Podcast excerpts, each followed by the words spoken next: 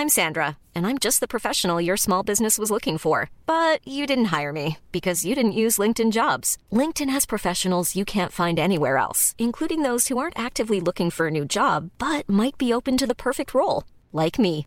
In a given month, over 70% of LinkedIn users don't visit other leading job sites. So if you're not looking on LinkedIn, you'll miss out on great candidates like Sandra. Start hiring professionals like a professional. Post your free job on linkedin.com/people today.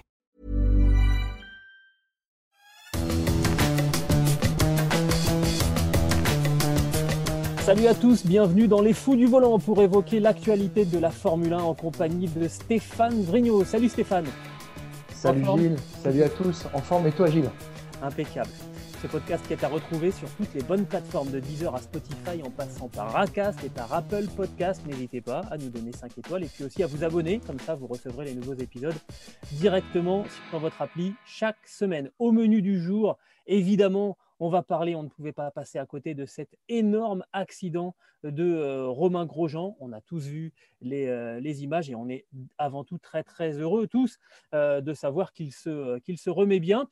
On a choisi dans les fous du volant d'évoquer euh, cet accident sous deux aspects. D'abord, un aspect euh, technique, on va revenir sur euh, ce qui a bien fonctionné et éventuellement sur euh, des pistes pour euh, eh ben, faire que euh, on progresse encore en matière de, sécurité en, Formule 1 et en compétition de, sport mécanique dans, son ensemble. Le deuxième point qu'on va évoquer avec Stéphane, euh, c'est le côté humain, la réaction que peut avoir un pilote pendant et après ce, ce genre euh, d'événement. Et on aura un invité absolument exceptionnel pour euh, évoquer euh, ce, euh, ce facteur, un triple vainqueur des 24 heures du mois, Benoît Tréluyer nous, nous rejoindra pour cette partie de l'émission. Et puis ensuite, on parlera eh bien, du euh, prochain Grand Prix, le Grand Prix de, de Sakir, avec euh, un absent de, euh, de marque, puisque Lewis Hamilton ne sera pas au départ de ce euh, Grand Prix positif au euh, Covid-19.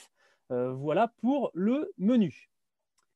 Stéphane, on commence donc cette euh, émission des, fous du volant post-Grand Prix de, Bahreïn avec évidemment ces images à la fois terribles et heureusement, euh, finalement, Romain Grosjean s'en sort euh, très très bien de cet accident au, au premier tour. Ça nous donne l'occasion, je le disais, de euh, faire le, point sur tous les éléments qui, qui ont fonctionné au moment de, de- cet accident d'un point de vue euh, euh, technique. D'abord, parlons euh, bah, de ce qui est le, plus important, c'est-à-dire l'habitacle de, de la monoplace, euh, à la fois où se trouve le, pilote, la crash box euh, devant, le, le halo qui, qui, ont, qui ont fonctionné. Et je crois qu'on peut revenir. hein. La crash box, ça fait longtemps, enfin en tout cas le- le- l'habitacle, ça fait longtemps qu'on voit que c'est très très résistant aujourd'hui et qu'on sait les faire très résistants. Le halo, c'est arrivé en 2018 et ça a été quasiment imposé par, euh, par un homme, quasiment contre tous. Et aujourd'hui, il faut, lui rendre- faut lui rendre hommage. Oui, tu parles de Jean Todt, Gilles, effectivement le président de la Fédération internationale de l'automobile, qui euh, réfléchissait déjà à une protection de, cockpit après des accidents qui avaient été euh, choquants. Il y a eu, alors j'en passe, hein, mais c'était Philippe Massa en 2019 qui avait pris un, boulon dans, dans- dans- la visière et qui avait failli l'éborgner. Euh, les accidents mortels de Dan Weldon, de, Justin Wilson en IndyCar, parce qu'un président de la Fédération internationale il regarde les autres disciplines, hein, tout ne se passe pas en Formule 1, il y a eu des drames en Formule 2 avec le, jeune Henri Sortis, et puis il avait dit il faut maintenant protéger, en fait, faire en sorte que le pilote ne puisse pas être touché directement par un, projectile et même être protégé en cas de, euh, de tonneau parce que euh, il y avait aussi des, soucis, des questions sur, sur ce plan-là, et c'est lui qui l'a imposé en, en 2018. Il avait proposé deux solutions, une sorte de parvent en vitrage blindé, euh, que euh, l'IndyCar a obtenu sous licence euh, Red Bull. Et puis, en fait, après des tests en, essai, je me souviens, c'est Vettel, je crois qu'il avait testé, il avait fait un tour avec ce, ce- cet aéroscreen, avait dit non, en fait, euh, on voit pas bien à travers, euh, ce sera le halo, finalement, c'était l'autre solution. Et Jean Todt avait dit, eh on l'appliquera à partir de 2018. Et c'est ce qui a sauvé la vie à euh, Romain Grosjean. Alors, ça, c'est pour euh, le côté, on va dire, sur euh, la résistance de, la voiture autour du, pilote. Euh, il y a l'équipement aussi du, pilote. On a entendu beaucoup de choses. moi, j'ai contacté, avant de faire cette émission, Romain Morizot, qui est le patron de Stand 21, qui est une célèbre société qui fait des, combinaisons homologuées FIA, alors que j'ai mon installation qui est en train de s'écrouler, mais on va continuer, tout va bien. Euh, et lui, m'a expliqué vraiment le, protocole pour faire homologuer une, une combinaison. Euh, alors, il faut savoir que les combinaisons sont faites dans une matière qui s'appelle le Nomex. Euh, c'est de la fibre aramide. il y a deux tests, un pour le feu, un autre pour, pour la chaleur.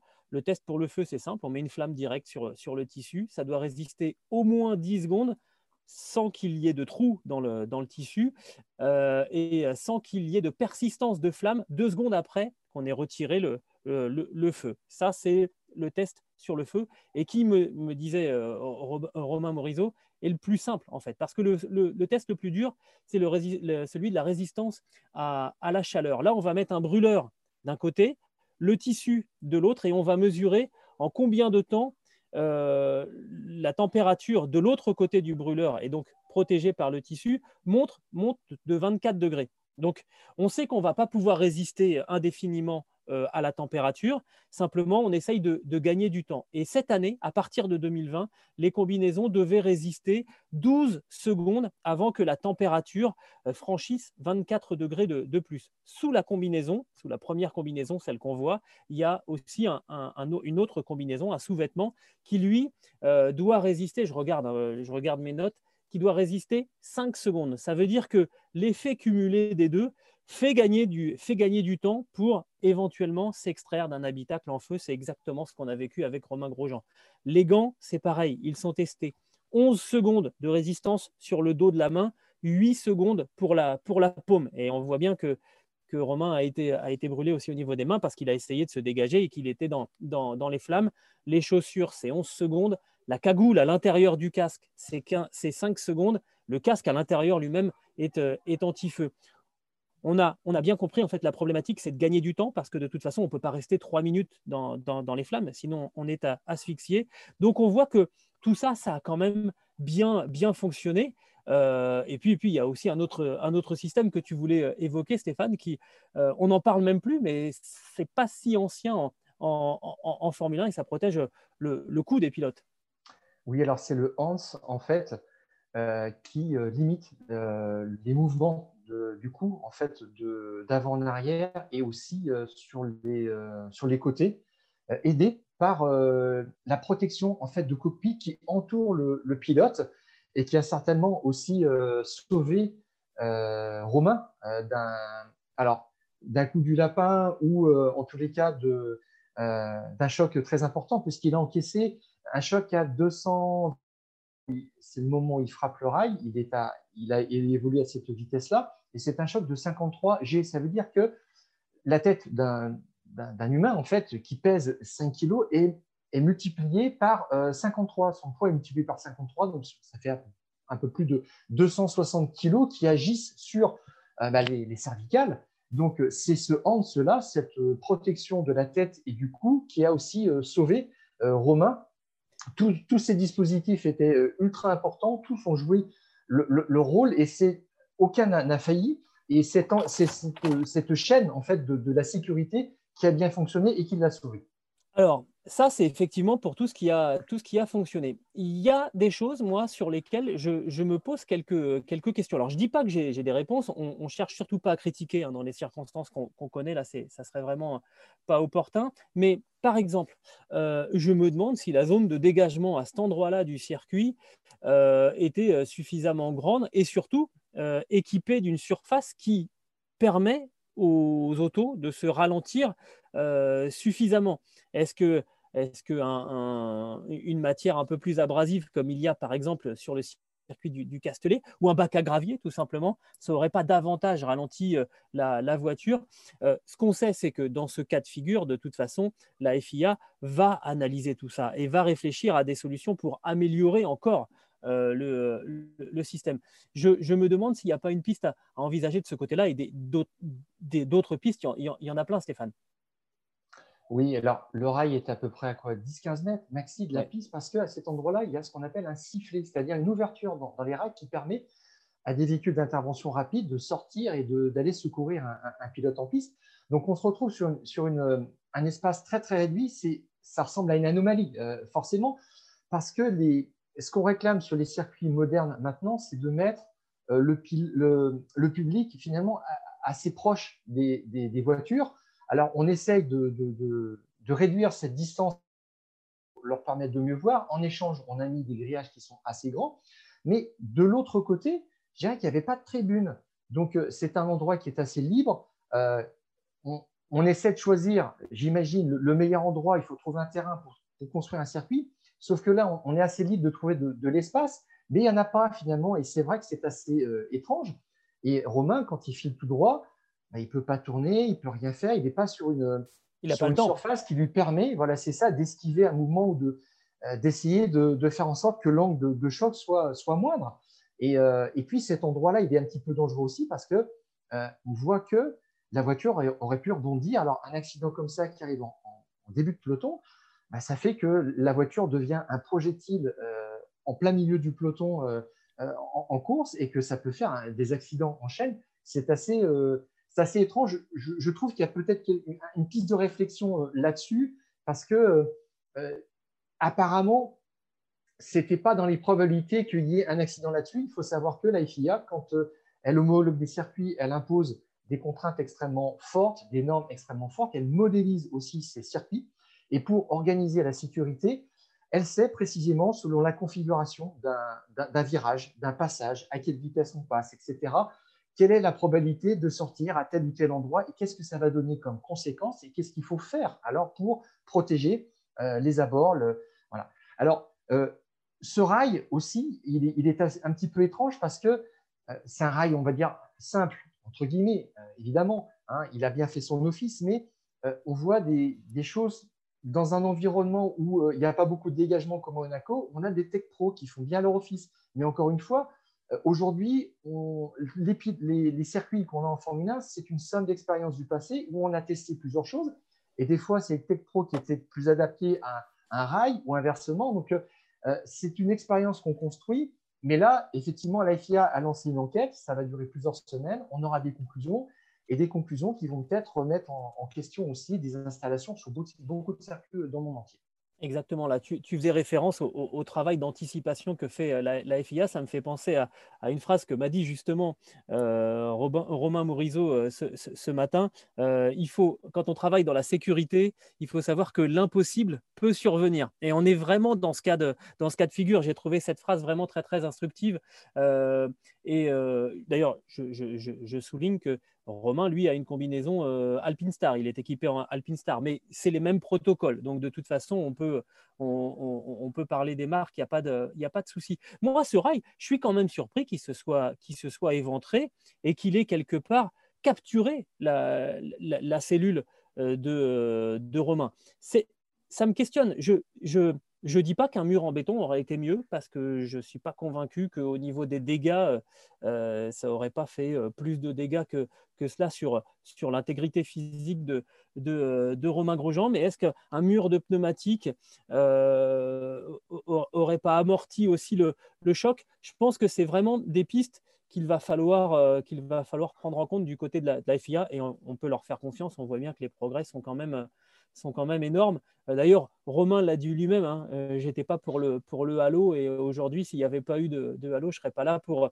pour, euh, pour vous parler. C'est dans la vidéo qu'il a, qu'il a mis sur les réseaux sociaux. Bah, je n'ai pas pu m'empêcher de penser à Jules Bianchi hein, quelque part. l'accident tragique, le sacrifice de, Jules Bianchi, il, a sauvé, il a sauvé dimanche dernier un, un père de famille. c'est, ça reste quand même assez admirable. J'ai une question aussi sur euh, euh, l'intervention de la voiture médicale. Euh, elle est arrivée très très vite, c'est vrai, mais elle est arrivée très très vite parce que l'accident, il a lieu au, deuxième virage. Que se serait-il passé si c'était arrivé, je ne sais pas, à l'avant-dernier virage du, circuit? Il aurait fallu un délai beaucoup plus grand pour, pour, pour intervenir. Je pense qu'il faut peut-être penser à ça aussi, voir comment on peut transporter beaucoup plus vite, parce qu'on a vu que c'était important, des secours aux pilotes, là, dans les, je crois qu'ils sont arrivés moins de 10 secondes. Ouais, voilà, c'est impeccable, mais c'est impeccable parce qu'on était au tout début du, du circuit. je pense qu'il faut peut-être euh, envisager de mettre, je ne sais pas, une deuxième voiture médicale prête à intervenir à différents endroits du, euh, circuit. Euh, j'ai deux autres questions. On, se pose beaucoup de questions, Stéphane, mais ça fait aussi partie de ce genre de, contexte. Est-ce qu'on ne peut pas envisager de mettre moins de carburant dans les voitures au départ On sait qu'une Formule 1 aujourd'hui, au départ, elle embarque 110 kg d'essence pour faire l'intégralité du Grand Prix. Et eh bien, si on se dit que par sécurité, il vaut mieux mettre moins d'essence, on réinstaure les ravitaillements en carburant dans les stands. On sait le faire hein, en championnat du monde d'endurance. Il y en a, et à part quelques tout petits incidents, il n'y a pas eu de, gros pépins depuis, euh, depuis, euh, des années. Et ça permettrait comme ça d'avoir un risque d'incendie moindre. Alors, la question que tu poses, ça vient en conclusion finalement de, l'observation de, cet accident. Beaucoup d'énergie à dissiper dans le choc. Donc, en fait, une voiture qui se disloque. L'avant qui euh, s'encastre dans le rail et qui, je trouve, a bien répondu, puisqu'il il s'est déformé. Euh, c'est vrai qu'un mur, ça aurait été un point d'arrêt peut-être dramatique, euh, même c'est même sûr. Donc, il a absorbé une partie de l'énergie, la voiture a, pivoté, et là, il y a encore une quantité fabuleuse d'énergie à, dissiper. Il faut que quelque chose cède quelque part. Et la, cellule de, survie, hein, étant une pièce qui est finalement indivisible, c'est derrière que ça a cédé. C'est un petit peu surprenant c'est cédé au niveau du, réservoir, et c'est là la question qui s'est posée, il s'est éventré, donc euh, tout l'essence s'est répandu, et puis sur les échappements, ça part tout de suite, les échappements sont, à, je sais pas, à 800 000 degrés, donc euh, euh, les batteries ont explosé aussi. C'est un événement exceptionnel, je dirais je crois que le, dernier choc comme ça qui a causé un, incendie, c'était peut-être Berger à Imola en 89, donc, depuis, il y a eu plus de 500 Grands Prix. Ça a été la moitié de l'histoire du, championnat du monde, plus de 500 Grands Prix, sans ce souci de, réservoirs qui sont normalement bien protégés, qui sont inaccessibles à, ce genre de, dégâts. Euh, donc, euh, euh, je pense qu'on va, les, on va les renforcer.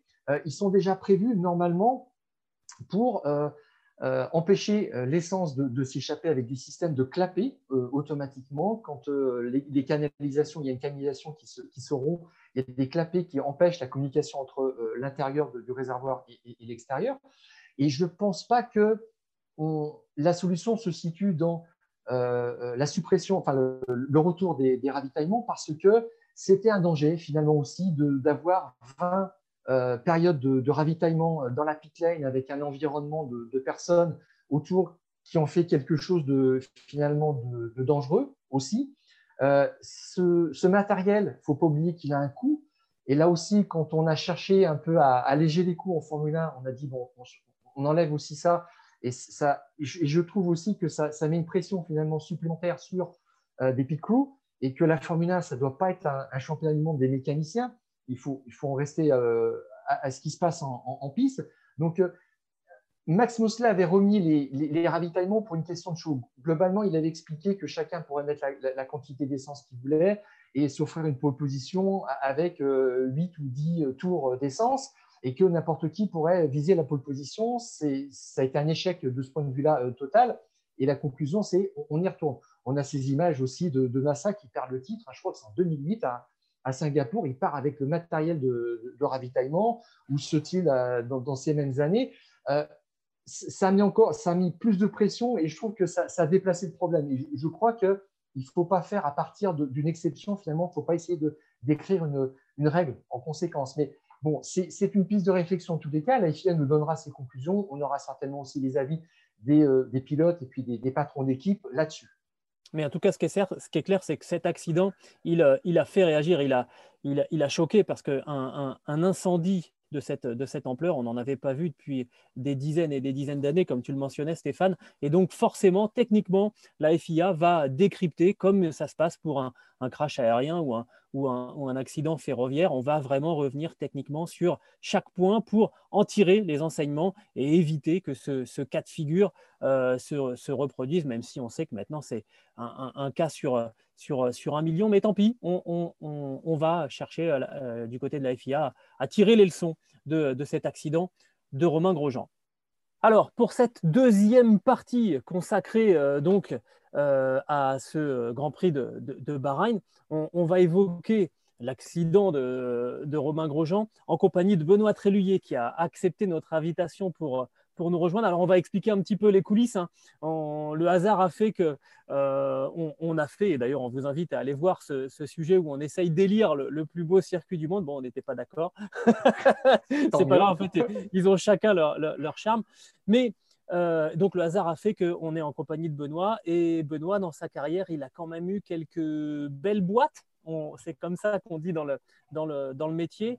Euh, on peut en sourire parce que, parce que Romain, il s'en sort, sort très très bien. Je sais que tu as vu cet accident, euh, Benoît. J'aimerais bien qu'on qu'on essaye de voir, euh, forcément, quand on devient pilote professionnel, j'imagine qu'on sait qu'on va devoir affronter à un moment ce genre de, ce genre de choses. Est-ce qu'on se prépare à la fois mentalement et puis dans les procédures à, à vivre un accident, un, un accident violent? Non, bah, on le sait, on le sait, mais on ne se prépare pas parce qu'il n'y a pas de façon vraiment de se préparer. En fait, euh, ce qu'il faut, c'est euh, surtout euh, bien prévenir son entourage. Je veux dire, quand tu rencontres, quand tu es jeune pilote et que tu rencontres une jeune femme ou que tu as des enfants, il faut essayer de leur faire comprendre et les préparer eux plus. Et, à leur dire et surtout à leur faire comprendre que toi, ton métier, tu le fais jusqu'au bout et que tu es prêt à mourir pour, pour gagner. Euh, mais euh, tu feras tout pour pas mourir, bien sûr, on est bien tous d'accord, mais tu sais que le risque est présent. Donc, euh, malgré la sécurité qu'on peut avoir aujourd'hui dans le sport automobile, il y en a souvent qui disent maintenant le sport automobile, tout le monde est capable d'aller vite parce qu'il n'y a plus de risque. C'est pas vrai, on l'a encore vu ce week-end. on la FIA a beaucoup travaillé, tous les médecins, bah, tous les, constructeurs, tout le monde travaille d'arrache-pied pour sécuriser au mieux euh, les, pilotes et les spectateurs et les commissaires, etc. Mais il faut savoir que le risque est toujours présent et il sera toujours présent. Ça, n'existera pas. Le sport automobile avec le risque zéro, ça n'existe pas. Que ce soit en moto euh, ou en sport auto ou, même dans tous les sports. Je veux dire, ça peut arriver. À partir du moment où on fait un effort physique et qu'on prend des risques, euh, on, a ce risque. J'ai vu encore aux informations une, traileuse qui qui est tombée euh, en faisant un trail et qui est décédé. Donc, euh, il y a, mais en sport auto, on chatouille encore un peu plus. Euh, ouais, ça va plus vite. Donc, c'est vrai qu'il faut se préparer mentalement, mais nous, on le sait. Je veux dire, on est comme ça ou on grandit comme ça. Je ne sais pas vraiment comment ça se passe dans notre tête. Je ne sais pas comment je me suis, moi, développé en sachant que tout ce que j'allais faire, j'allais risquer, de, bah, risquer de mourir. J'ai commencé par le motocross. Je fais que les trucs qui me tuer. c'est ça. voilà, je me un peu maintenant. Mais mais par contre, c'est ce qui nous fait vivre aussi, ce qui nous fait vibrer. Mais, euh, mais au lieu de se préparer soi, il vaut mieux préparer son entourage. Alors, euh, les pilotes, euh, quand même, doivent respecter certaines choses pour pouvoir être pilote professionnel. Je pense à, sortir du monoplace, je crois que c'est 5 secondes. Mais est-ce qu'on va au-delà de ça? C'est-à-dire qu'on connaît son environnement, c'est le cockpit, c'est le bureau de travail, c'est tout l'univers du, pilote. Après, on pilote euh, jours euh, en, Formule 1 où on a, toujours un éclairage. Euh, au Mans, ça peut être aussi de nuit. Est-ce qu'on se pose tout un tas de questions sur qu'est-ce qu'on ferait quand ça arrive? Selon certains types de situations ou certains endroits Il y a peut-être aussi des, circuits où on passe donc à chaque fois, à chaque tour, on se dit là, il ne faut pas que je sorte parce que ça va faire mal. Est-ce que derrière, quand même, on se conditionne inconsciemment? Oui, alors il y a des endroits, oui, euh, des endroits bien spécifiques sur des circuits. Tu sais que bon, il faut faire un peu plus attention, un, peu plus concentré, un peu plus précis euh, qu'à d'autres endroits. Euh, mais généralement, c'est pas c'est pas là que ça se passe. C'est souvent sur des faits de course ou, une, une, casse mécanique qui fait que voilà, ça, peut ça peut engendrer des, des gros accidents. après, il y a des certains endroits, bien sûr, ben, voilà, ça, ça casse et c'est là c'est là où il faut pas que ça casse mais, euh, mais on n'est pas vraiment préparé, on s'entraîne pas, on s'entraîne à sortir du cockpit, euh, mais j'avouerai, pour être honnête, hein, quand on nous demande, la FIA nous demande, voilà, c'est toi qui es désigné à sortir en moins de 30 secondes du cockpit, c'est vert. Bah, je veux dire, hein, ça tombe sur moi, quoi. parce que, voilà, on ne s'entraîne pas toutes les 5 minutes, parce que quand on le fait, on s'arrache des bouts de, des bouts de peau sur les tibias, on, sait que pour sortir dans le temps imparti, euh, il, faut, il faut donner tout ce que tu as parce que. il faut s'arracher. Ouais, il faut s'arracher. Euh, quand, quand je me rappelle quand on était chez Audi et qu'ils nous présentaient le mock-up de la, bah, le, modèle, le futur de la future coque on leur disait, mais on n'arrivera jamais à changer de pilote en moins de 20 secondes. Vous avez vu comment vous avez fait ça? C'est pas assez grand. Et, ils rigolaient tout le temps. Disaient, vous dites ça là tout le temps et vous arrivez, vous changez en 15 secondes. et c'est vrai, parce que on travaille et c'est, on travaille à chaque fois qu'on arrive sur un circuit, on s'entraîne à sortir, rentrer, sortir, rentrer. Euh, je suppose qu'ils le font un peu moins en Formule 1, mais c'est un peu plus facile de sortir d'une Formule 1, malgré que maintenant avec le Halo, ce soit un peu plus compliqué. Mais, euh, mais ils s'entraînent moins parce qu'ils n'ont pas besoin de changer de pilote. Mais il faut savoir que euh, il y a quand même, ne combien, 20, 20, et quelques courses en F1, et ils sont quand même tout le temps dans leur voiture. Et d'enlever le volant, d'éclipser le volant, le remettre et, s'extraire du, cockpit, c'est une habitude. Comme quand quelqu'un qui fait du vélo tous les jours, euh, il réfléchit pas avec quelle pédale il part. Il le sait. Et c'est juste, euh, il le fait machinalement. C'est une habitude. Et sortir d'un cockpit euh, quand tu es en feu, euh, eh ben, tu n'as pas besoin de réfléchir, tu le fais. C'est l'adrénaline qui te fait réagir et tu connais ton environnement. C'est ton environnement, c'est là où, où tu passes le plus clair de ton temps à être 100% concentré. C'est-à-dire que quand tu es dans, dans, dans, ton motorhome à discuter avec ton ingénieur, bon, bah, tu es concentré. Mais quand tu es dans la voiture, c'est plus de la concentration, ça, va au-delà, c'est à 1000%. La, question que, que, je me pose, euh, là c'est intéressant ce que, tu, ce que tu nous dis en fait, il a, il a, il a quelque part agi d'instinct parce qu'il faut penser à défaire son... Il était en plus, euh, on parle de Romain Grosjean, dans une position un petit peu euh, délicate. Il a quand même pensé à défaire son harnais, sinon il serait resté, il serait resté bloqué. Mais quand on, quand on se sort d'un accident comme ça, la fois d'après, quand il faut remonter dans la voiture, est-ce qu'on repense à ça ou ça y est, c'est évacué? En fait, ça dépend comment tu as été touché physiquement. Euh, j'ai eu la chance de m'en sortir sans rien sur des gros, gros accidents, comme par exemple en 2009 avec la Peugeot au Mans, où je me suis envolé à plus de 250 km/h, où la voiture été complètement désintégrée mais j'avais rien. Le week-end d'après, je roulais en Super GT en Malaisie, je gagne la course. Et, euh, ça m'a rien fait. Euh, je n'ai pas eu peur de remonter dans une voiture de course.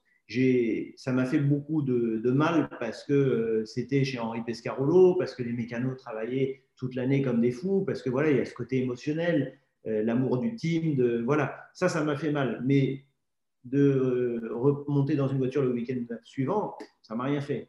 Par contre, quand j'ai eu un accident euh, en 2007 à Suzuka, où là, j'ai cru que j'étais mort au moment de l'impact, euh, où je me suis retrouvé en fait exactement dans la même situation. Exactement. Le moteur détaché, avec l'essence partout. J'ai eu la chance, il n'y a pas eu d'étincelle, ça n'a pas pris feu. Mais voilà, j'avais les pieds dehors, j'avais les doigts de pied cassés, j'avais les genoux complètement, euh, les, ligaments complètement détendus, l'oreille interne touchée. Bon, là, j'avais morflé. J'ai été deux mois, j'ai été deux mois sans pouvoir, sans pouvoir reprendre le volant quand tu remontes dans la voiture sur le même circuit, euh, hmm. c'est un peu compliqué. Surtout, je venais d'avoir un gamin, mon gamin avait un an. Euh, voilà, là, là, ça te fait réfléchir quand même. Et donc, tu montes dans la voiture, tu te dis, bon, allez, on y va, tu te forces un peu. Mais tu passes devant la, ligne droite des stands, tu as déjà oublié.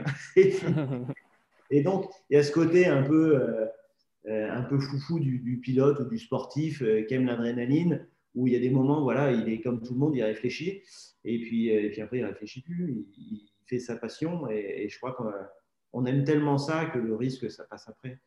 Alors, on, respecte euh, tout ce qu'il y a autour, il y a une sorte de respect envers les circuits, la voiture, les virages, etc. Mais, euh, mais on arrive à dominer tout ça par la passion. Est-ce que, quand même, dans ces cas-là, il y a eu des interrogations de tes proches qui t'ont dit est-ce que ça va pas très très mal se terminer tout ça? Et est-ce qu'à un moment dans ta carrière, tu t'es dit si j'arrête là, finalement, euh, je, suis entier, euh, je, passe à autre chose ou on est pilote pour toujours? On n'est pas pilote pour toujours. Non, je pense qu'il y a un moment, on a, a la passion, euh, je ne sais pas, moi, elle s'est toujours pas éteinte, mais, mais je pense que moi, j'ai l'exemple de mon, boss au Japon qui était un pilote qui était roulé jusqu'à 50 ans. Je me suis dit, ce mec, il roulera toute sa vie. du jour au lendemain, il a arrêté de rouler. Il veut même plus rouler dans une voiture. Euh, il n'aime plus conduire. Et donc, je me dis, ça peut arriver. Si lui, à 50 ans, il disputait encore des courses de Super GT, du jour au lendemain, il a arrêté et il veut même plus faire des démonstrations, je me dis, c'est qu'il y, a quand même quelque chose. Un jour, ça va certainement s'arrêter. Euh, sur la question euh, de est-ce qu'il y a eu un jour dans ta carrière où tu as pensé arrêter parce que tu t'es dit c'est peut-être le moment d'arrêter? Ça m'est arrivé une fois quand même. Alors, même si l'accident en 2009 ne m'avait pas marqué, euh, quand je suis retourné, euh, quand j'ai été contacté par Audi, et qui m'ont dit voilà, on aimerait que tu roules, j'avais quand même été sauvé, sauvé grâce au cockpit. C'est-à-dire, si j'avais été dans une voiture ouverte, je ne serais plus là aujourd'hui. Et quand ils m'ont téléphoné, Audi t'appelle pour faire le Mans, et puis tu t'étais dit dans ta tête, je ne roulerai plus jamais dans une voiture ouverte. tu fais Bon, on va faire encore une exception.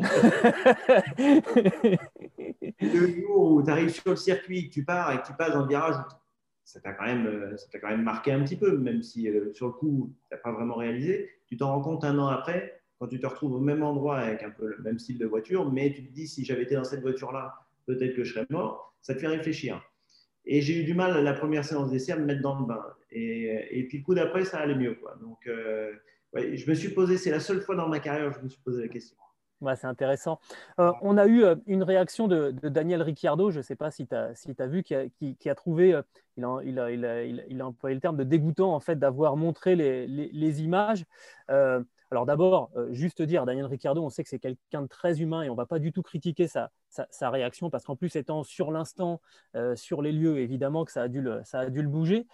moi, j'ai euh, d'abord, j'ai trouvé que la réalisation avait très très bien travaillé parce que on voit l'accident au loin. Ils n'ont absolument rien montré jusqu'au moment où on a vu Romain dans la voiture médicale et où là on s'est dit bon, euh, ça va. Et donc je pense que là-dessus ils ont, ils, ont, ils, ont bien, ils, ont, ils ont bien bossé. Euh, bah justement, je, pense à ton accident au Mans parce qu'il se trouve que moi j'étais à l'antenne sur, sur Eurosport. Et d'abord on a vu une forme métallique au fond d'un bac à gravier, c'était au tertre rouge, me semble-t-il, euh, au fin fond du bac à gravier, donc qui n'était pas éclairé. Et déjà, il a fallu le temps de reconnaître la, voiture. Et derrière, quand moi j'ai vu le liseré, j'ai dit Ah, ça me paraît bien être la, la Pesca. Et donc à ce moment-là, je comprends que c'est Benoît Tréluyer qui est dans la voiture. Et donc à ce moment-là, moi je me dis Peut-être qu'il y a monsieur et madame Tréluyer, euh, parents, euh, ou éventuellement madame, devant l'écran. Donc il faut, il faut aussi faire attention à, à, ça, mais en même temps, on ne fait pas de la télé pour la famille des, pour la famille des, des, pilotes. C'est ça qui est un petit peu, euh, c'est ça qui est un petit peu compliqué. Sur le coup, je comprends hein, la réaction de Daniel Ricciardo qui je pense qu'il il s'est, identifié aussi, il a imaginé aussi son, entourage. Euh, je, je sais pas comment dire, je sais pas comment formuler ma question, mais tu comprends à la fois sa réaction qu'il a eue?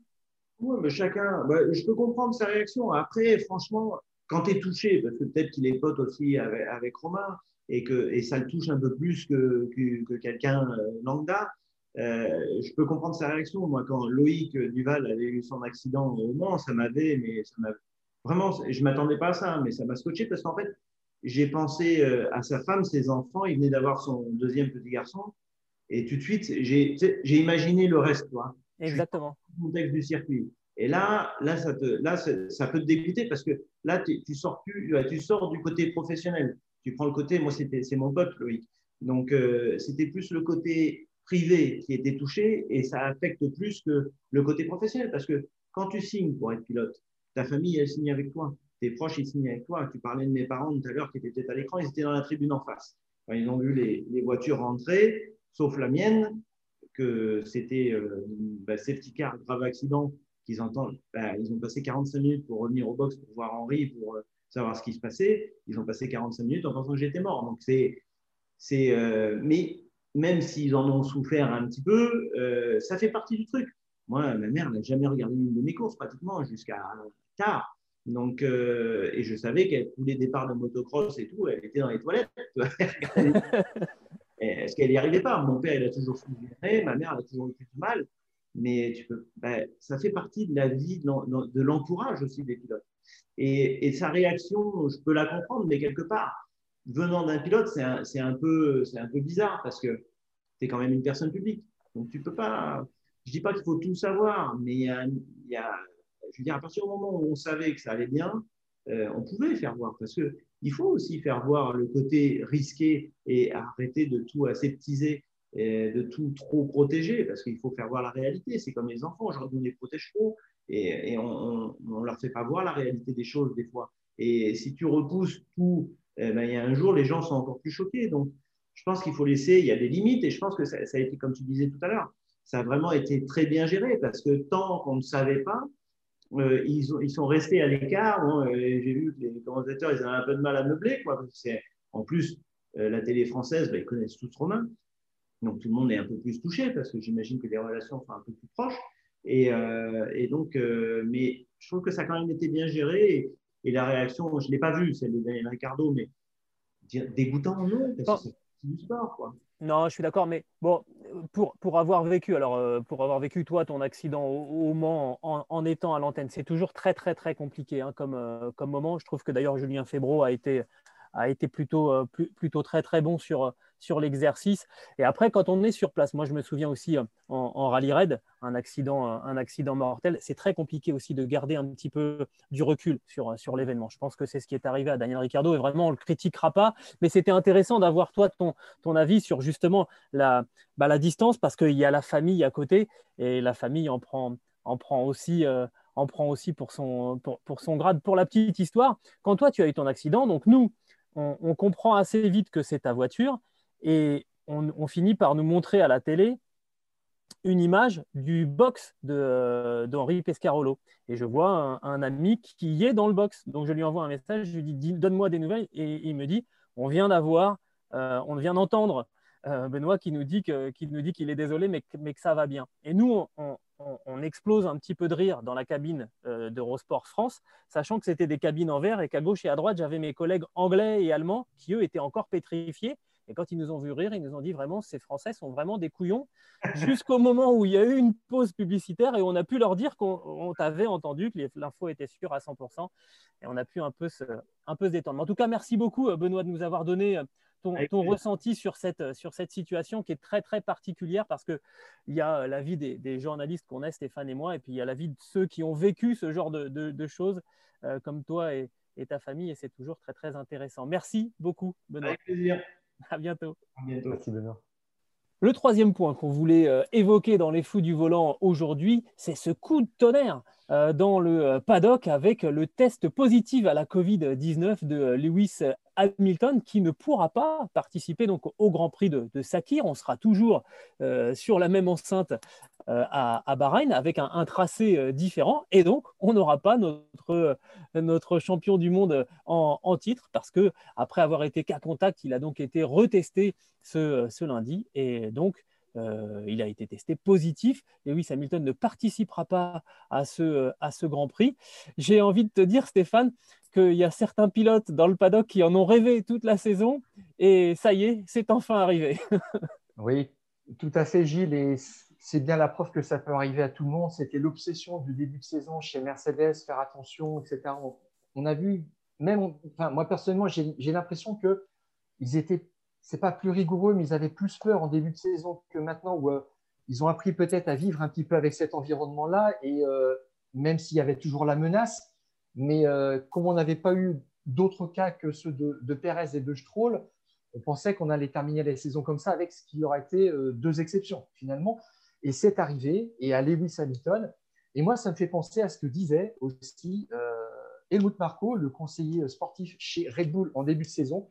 Il l'a répété, il n'a pas arrêté de le répéter à, Max Verstappen. Ce championnat peut se jouer sur un cas comme ça qui éliminerait l'un de tes adversaires pour le titre et euh, on l'a vu avec euh, Perez, c'était deux grands prix en moins. Pour Lewis Hamilton, c'est 50 points qui s'envolent.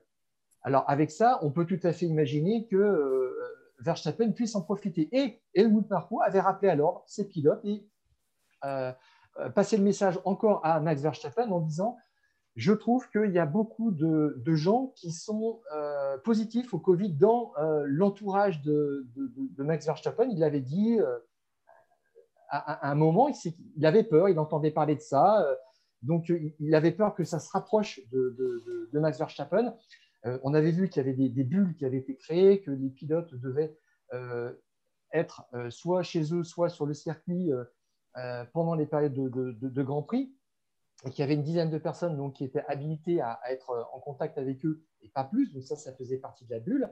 Et normalement, on s'en tenait à ça. Et chez Red Bull, on pensait que bah, la boule pouvait peut-être exploser chez, Mercedes, mais c'est arrivé après euh, la conclusion du championnat. Je dirais heureusement pour euh, Lewis Hamilton, euh, malheureusement peut-être pour Verstappen, mais ça aurait été dommage que ça se joue là-dessus. Se joue là-dessus. Exactement, ça c'est sûr. Alors après, l'important, hein, c'est que maintenant Lewis Hamilton se, remette bien. Mais bon, c'est un garçon qui est en, pleine forme euh, physiquement, donc a priori, il ça devrait bien se passer pour, pour Lewis Hamilton qui sort quand même au, passage d'une série de cinq victoires consécutives. Ce qu'on n'avait pas vu depuis 2014, c'était déjà lui en 2014, et je suis remonté encore un petit peu plus loin. En 2013, Sébastien Vettel euh, avait fait encore mieux, neuf victoires. Ça, c'est pour la statistique et, le côté sportif. Ça fait du bien de parler aussi un petit peu de, un petit peu de sport après ce, ce, euh, Grand Prix. Ça veut dire donc que euh, Lewis Hamilton ne pilotera pas la, la Mercedes. Et donc la question maintenant, c'est qui à la place de euh, Lewis Hamilton au, volant, de, au volant de, la, Mercedes avec, avec Valtteri Bottas. Il y a, il y a trois pistes hein, qui, se, qui se dégagent. Euh, Stéphane, je ne sais pas, par laquelle veux-tu commencer? Quel est pour toi le, le favori pour, pour prendre la place de, Lewis Hamilton? Pour moi, le favori naturel, je dirais, c'est George Russell. Il a fait tous les grands prix jusqu'à présent, il connaît bien les pneus, il a couru à Bahreïn, même si on va avoir un cercle un petit peu différent. Et puis surtout, il passe beaucoup de temps au simulateur chez Mercedes. Ça veut dire quoi? Ça veut dire qu'il connaît toutes les procédures, le volant, les boutons, tout, tout, absolument tout. Et euh, donc, en fait, s'il saute dans la voiture, bah, il se retrouve dans un environnement qu'il connaît déjà. Et, ça, c'est un énorme avantage. Et puis, pour le sortir de, la Williams, il faut donner un petit peu d'argent. Et je pense que les nouveaux actionnaires de, de Williams ne seront pas contre non plus. Ça, c'est effectivement un, bon point. Moi, je pense à, Stoffel Van Dorn, euh, qui roule donc pour, euh, Mercedes en, en, Formula E, qui a même euh, d'ailleurs rapporté le premier succès de la firme à l'étoile dans, cette, discipline. quelque part, c'est son rôle. Hein. Il, est, il, est pilote, il est pilote remplaçant. On a des informations comme quoi soit il est en route, soit il est arrivé sur le circuit après avoir fait les, tests de la Formule E à, Valence en, Espagne. Ça peut permettre euh, finalement de ne rien avoir à, demander à, personne, y compris euh, donc à, Williams, même si effectivement il y a quelques arguments euh, qui seraient faciles à faire entendre aux, nouveaux actionnaires de chez, Williams.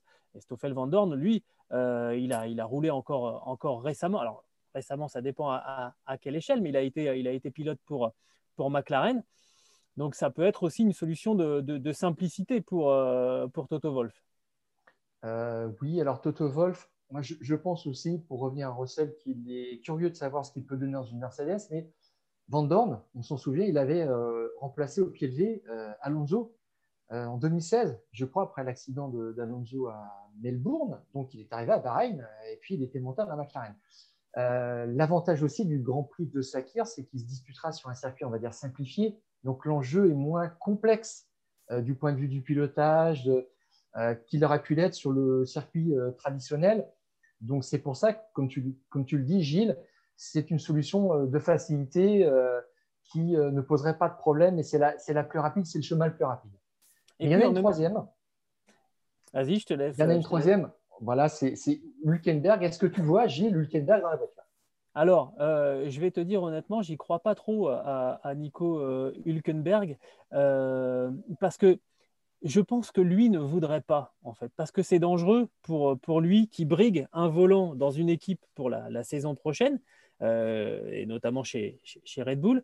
Parce que imagine, Là, il a quand même fait des remplacements, euh, on va dire, vraiment top class chez, Racing Point, où il a, remplacé, euh, il, a remplacé Sergio Pérez, qui avait été atteint par, la Covid. Il a remplacé euh, Stroll, qui avait été malade. Et puis après, on s'est rendu compte qu'il avait la, Covid lui aussi. Et il a plutôt gagné des points dans ses remplacements quasiment au pied levé.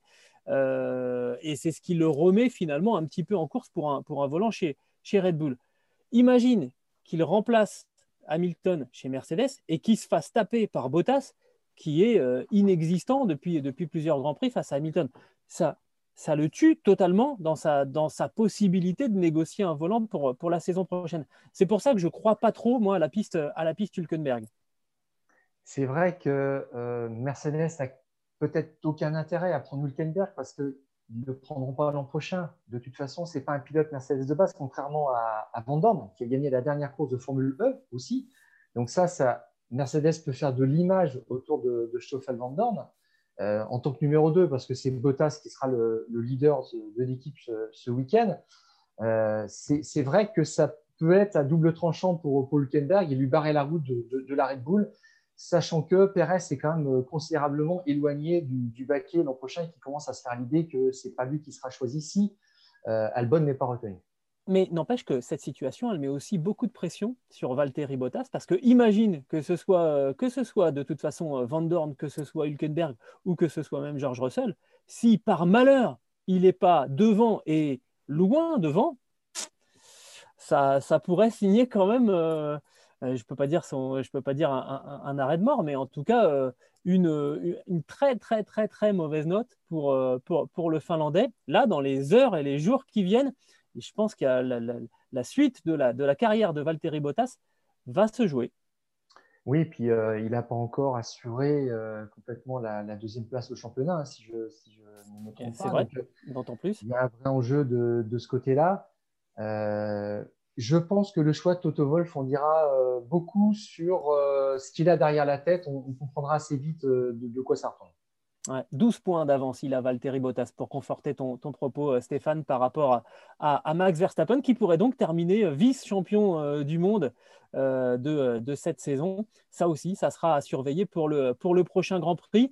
On, donne les horaires rapidement, Stéphane, et c'est libre. vendredi à partir de 14h30, la qualification samedi à partir de 18h et la course dimanche à 18h10 sur un tracé donc qui n'est pas le même que euh, le Grand Prix de, Bahreïn que auquel on a assisté dimanche euh, dernier. Ce podcast qui est à retrouver sur toutes euh, les bonnes plateformes de Deezer à Spotify en passant par Acast et par Apple Podcast. N'hésitez pas à nous donner et à nous donner 5 étoiles et à, et à, vous abonner. Comme ça, vous recevrez les prochains épisodes directement sur votre application. On s'est tout dit, Stéphane? Bah, Écoute, oui, Gilles, tu peux prononcer la, formule consacrée. Désormais traditionnelle. Exactement. c'est tout du volant. À la semaine prochaine, on coupe le contact. Le contact.